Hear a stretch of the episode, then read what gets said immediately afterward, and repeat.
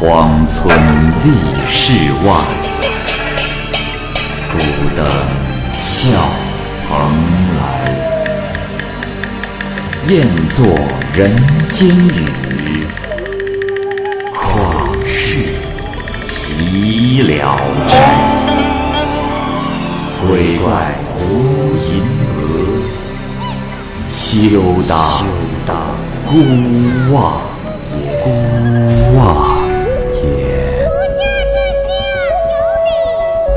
白话《聊斋故事》，《聊斋故事》之刘夫人，蚂蚁播讲。有位姓连的书生，是河南彰德人，从小啊好学，然而早年丧父，家里非常的贫困。这一天，连生出门，傍晚返回的时候迷路了，走进了一个村子，有个老妇人过来说：“公子去哪儿啊？天这都黑了呀！”连生这才感到惊慌害怕，也顾不上问老妇是谁，便求助借宿。老妇人将他带到了一个大房子，只见两个丫鬟提着灯笼引出了一位夫人。夫人四十多岁，举止大家风度。老妇人迎上前去说：“禀告夫人，连公子到了。”连生急忙上前拜见。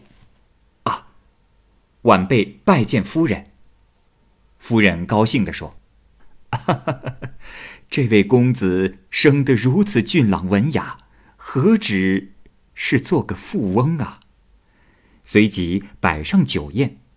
夫人坐在一边频频的劝酒，却不见他喝过杯子里的酒，也不见他拿筷子吃东西。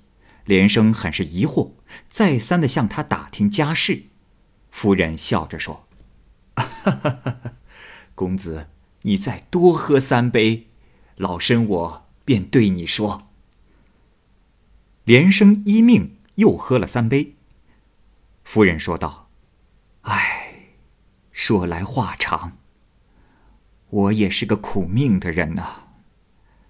亡夫姓刘，客居江西时，突然遭到了意外，亡故了。”我一个人住在这荒郊野外，家境日益败落。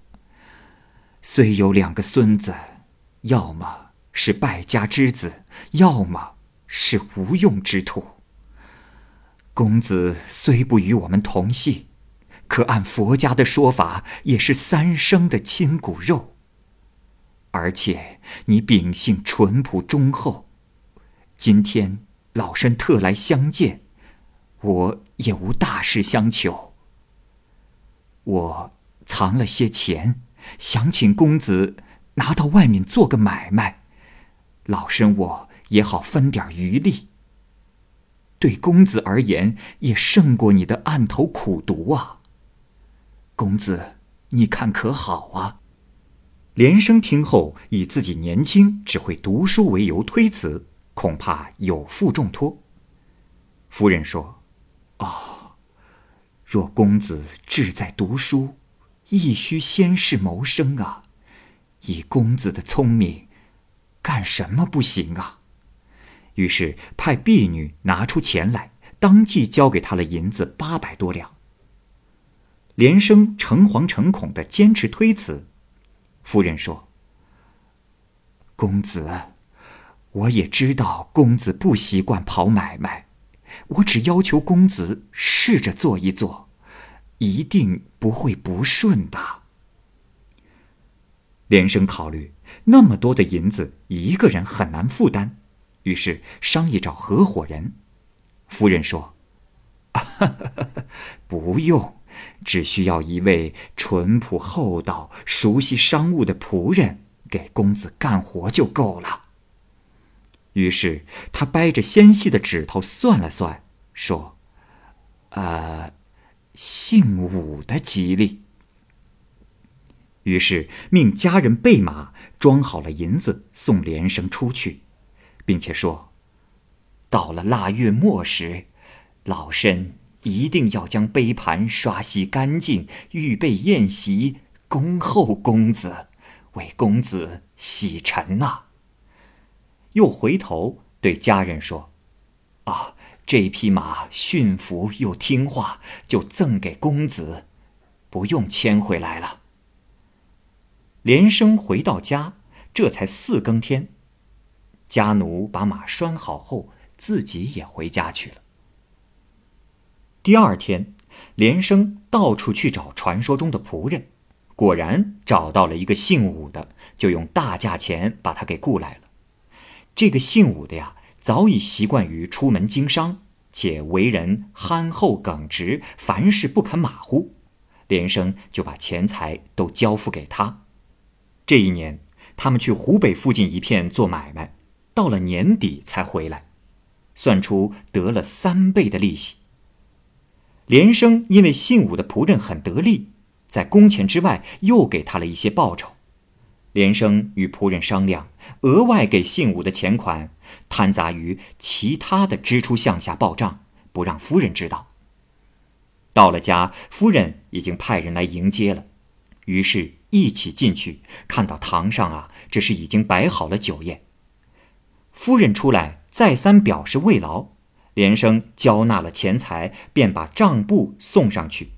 夫人接过后，放在了一边。没多久，众人入座，歌舞演奏，热闹非凡。姓武的也在外间被赐了酒席，喝醉了才回家去。由于连生尚未娶亲，遂留在那里过年。第二年，连生又求夫人查账，夫人笑着说：“哈哈哈哈哈公子啊，以后不用这样了，我早已算好了。”遂让连生看账本，上面记载的相当详尽，就连给仆人的钱也算在账里。连生吃惊地说：“哎呀！”夫人真乃神人呐！之后连生又住了几天，夫人招待的十分周到，像对待自家的侄子一般。一天，堂上摆上了酒席，两桌分别东西两厢，而堂下的桌子向西。夫人对连生说：“公子啊，明日是财星照临，适合。”出远门做生意，今日老身我就为你主仆二人设宴送行吧。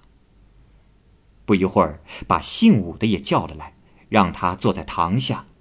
一时鼓乐齐鸣，女戏子将剧目送上，连声点了一首《陶朱赋》。夫人笑着说：“哈哈哈，嗯，这是先兆。”公子，你一定会得到西施做内助的。酒宴结束，夫人便将全部的钱财给了连生，说：“公子啊，这次出门，不要限定日期，等到收获利钱上万时再回来也不迟啊。我和公子所靠的是福气和运气，所信托的。”是心腹之人，你们也不必费心计算，远方的盈亏，我自会知晓。连生连声应着，就出了房门。这一次，二人去了两淮地带贩盐，过了一年，盈利数倍。然而，连生酷爱读书，做生意呀，也不忘记书本。交往的都是文人，生意盈利之后，他盘算着收手，渐渐的全部交给姓武的去管理。湖南桃源薛生和连生最好，有一次途经薛家，于是上门拜访。不巧呢，薛家全家呀去乡下的别墅了。天色已黑，连生无处可去，门人将连生请进了屋，打扫床铺。准备了饭菜款待他，连生向他详细的打听薛生的近况。原来啊，就在这个时候，传言说朝廷要选良家妇女慰劳边疆的军人，老百姓慌乱了。听说有年轻人没媳妇的，也不请媒人，就直接把姑娘送到那家去避乱。甚至有的人家一夜之间就添了两个媳妇。薛生呢，也是刚刚和一户大家族的女儿结亲，怕车马的响动惊动了官府的人，因此呢，就暂时迁居到乡下去避祸了。这天晚上，初更未尽，连生刚要扫床就寝，忽然就有多人推门而入的声音，门人也不知正在说着什么。只听见一个人说：“哎呀，你就别再诓我了。若是薛生不在家，是何人拿着蜡烛？”门人回答说：“啊，呃，穆公子啊，呃，那是连生远方来的客人而已。”一会儿，问话的人已经进来了。这穆公子衣帽整洁华丽，略拱手施礼，遂问连生的籍贯姓氏。连生向他说明，他高兴地说：“哦，哈哈哈哈啊，你我是同乡啊，呃，敢问岳父大人的尊姓大名？”连声说：“啊，小生尚未娶妻。”那人就更高兴了，又突然说：“呃，实话告诉公子，我姓穆，今夜到这儿来，本打算是将妹妹嫁给薛官人。”可是到了这儿才发现薛官人不在，也不知该怎么办好，正在为难。没想到就碰上了公子您，这难道不是天意吗？啊！连生因为和这人素不相识，所以犹豫着不敢答应。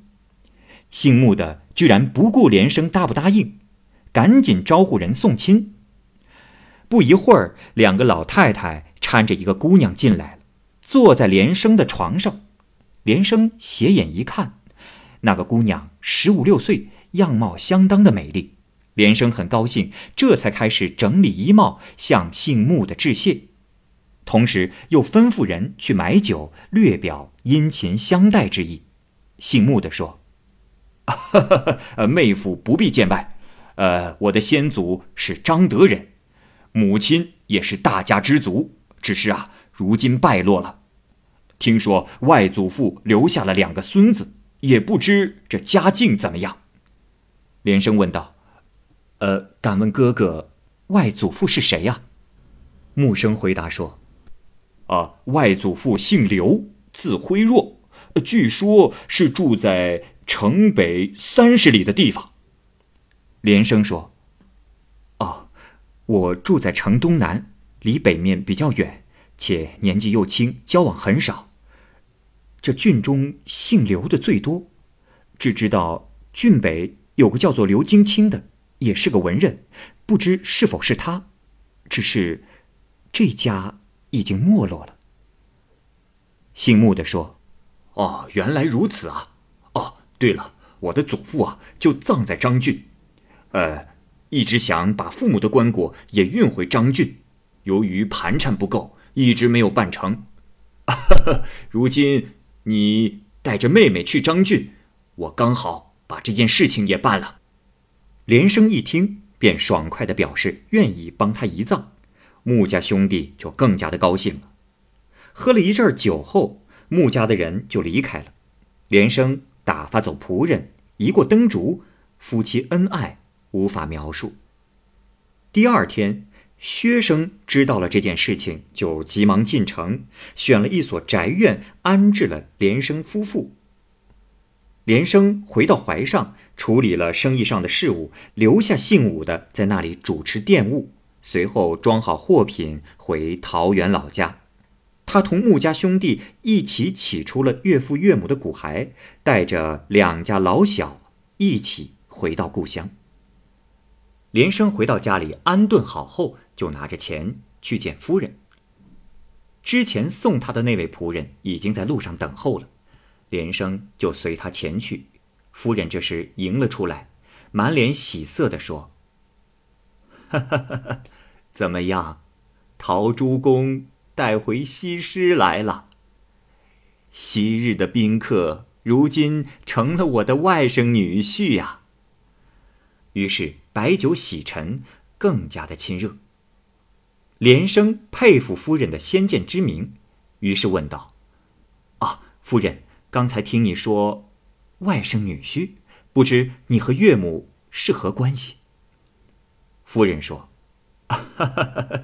不要问，日子久了，你便明白了。”于是把银子堆在桌子上，分成了五份，自己取了两份，说：“要这些银子，我也没用处，只是留给长孙呐。”连生只觉得自己呀分的太多了，没好意思收下。夫人悲伤地说：“哎，公子，我家败落，院中的大树被人砍作柴烧，孙子。”又离这儿很远，门户萧条，还得烦劳公子您帮我经营打理呀。连生答应了，但是也只是拿了一半的银子。夫人硬是塞给他，把他送出来，挥泪就回去了。连生正在奇怪，回头去看那宅院，却变成了一片坟地，这才明白，夫人啊。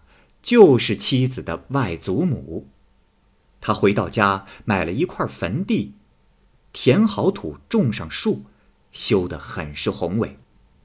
这刘氏啊，有两个孙子，大的就是刘金清，小的呢叫刘玉清，整日的饮酒赌博，两个人都很穷。兄弟俩人到连生那里感谢他整修了家里的祖坟，连生呢给他们送了很多的钱。日后啊，两家来往就越来越紧密了。连生对他们讲了夫人让自己经商的过程。玉清暗自盘算着墓中的钱财，于是晚上就勾结了几个赌友，挖开了祖坟去寻找，打开了棺材，露出了腐尸，居然一无所获，只能失望而归。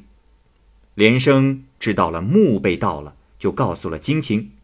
金青和连生一块儿去查看，到了墓坑，看见先前分好的那两份银子放在了桌上。金青想与连生一起分了，连生说：“啊，夫人当时说这份银子就是要等你来留给你的。”金青于是装起来运回家中，然后向官府报告祖坟被盗，官府追查很严，其后。又有人贩卖墓中的玉簪，被抓住了。追查他的同党，才知道是以玉清为首。县令要用极刑处罚玉清，金清代他求情，仅仅是免了死刑。两家人又合力修缮了墓的内外，比以前更加的坚固美丽。从此，连刘两家都富了起来，唯独玉清一如既往的穷。连生和金青常常资助他，但始终不够供他赌博的。一天晚上，盗贼进了连生的家，抓住了他索要钱财。连生所藏的银子都是每一千五百两，扎为一捆，拿来让强盗看。可是强盗呢，仅拿走了其中的两捆。走的时候，发现马厩里面有连生曾经骑过的那匹鬼马。于是强盗就拿他运了银子，并且绑架连生到了野外，才放了他。村民们看见强盗的火把在不远处，就喊叫着追了上去。那盗贼惊慌地逃跑了。村人一起到了那个地方，看见银子掉在了路边，马已经倒在地上变成了灰，这才知道那马也是鬼。众人清点好财物。这天晚上只丢了一枚金串。